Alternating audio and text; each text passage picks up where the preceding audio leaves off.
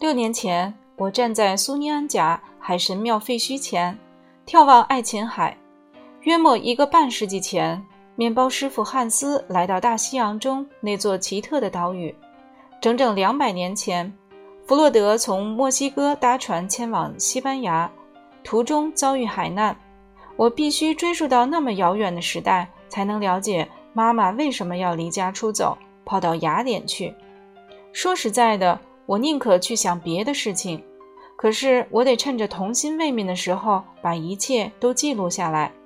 这会儿，我坐在挪威西索伊岛上一栋房子的客厅窗口，望着窗外飘落的一片片树叶，叶子从空中飞散下来，铺在街道上，犹如一张松软的地毯。青叶树的果实蹦跳在花园篱笆间，散落满地。一个小女孩踩着它们走过我家的窗前，人世间的一切仿佛都出了差错。我回想起弗洛德的那副扑克牌，我就觉得整个世界都分崩离析了。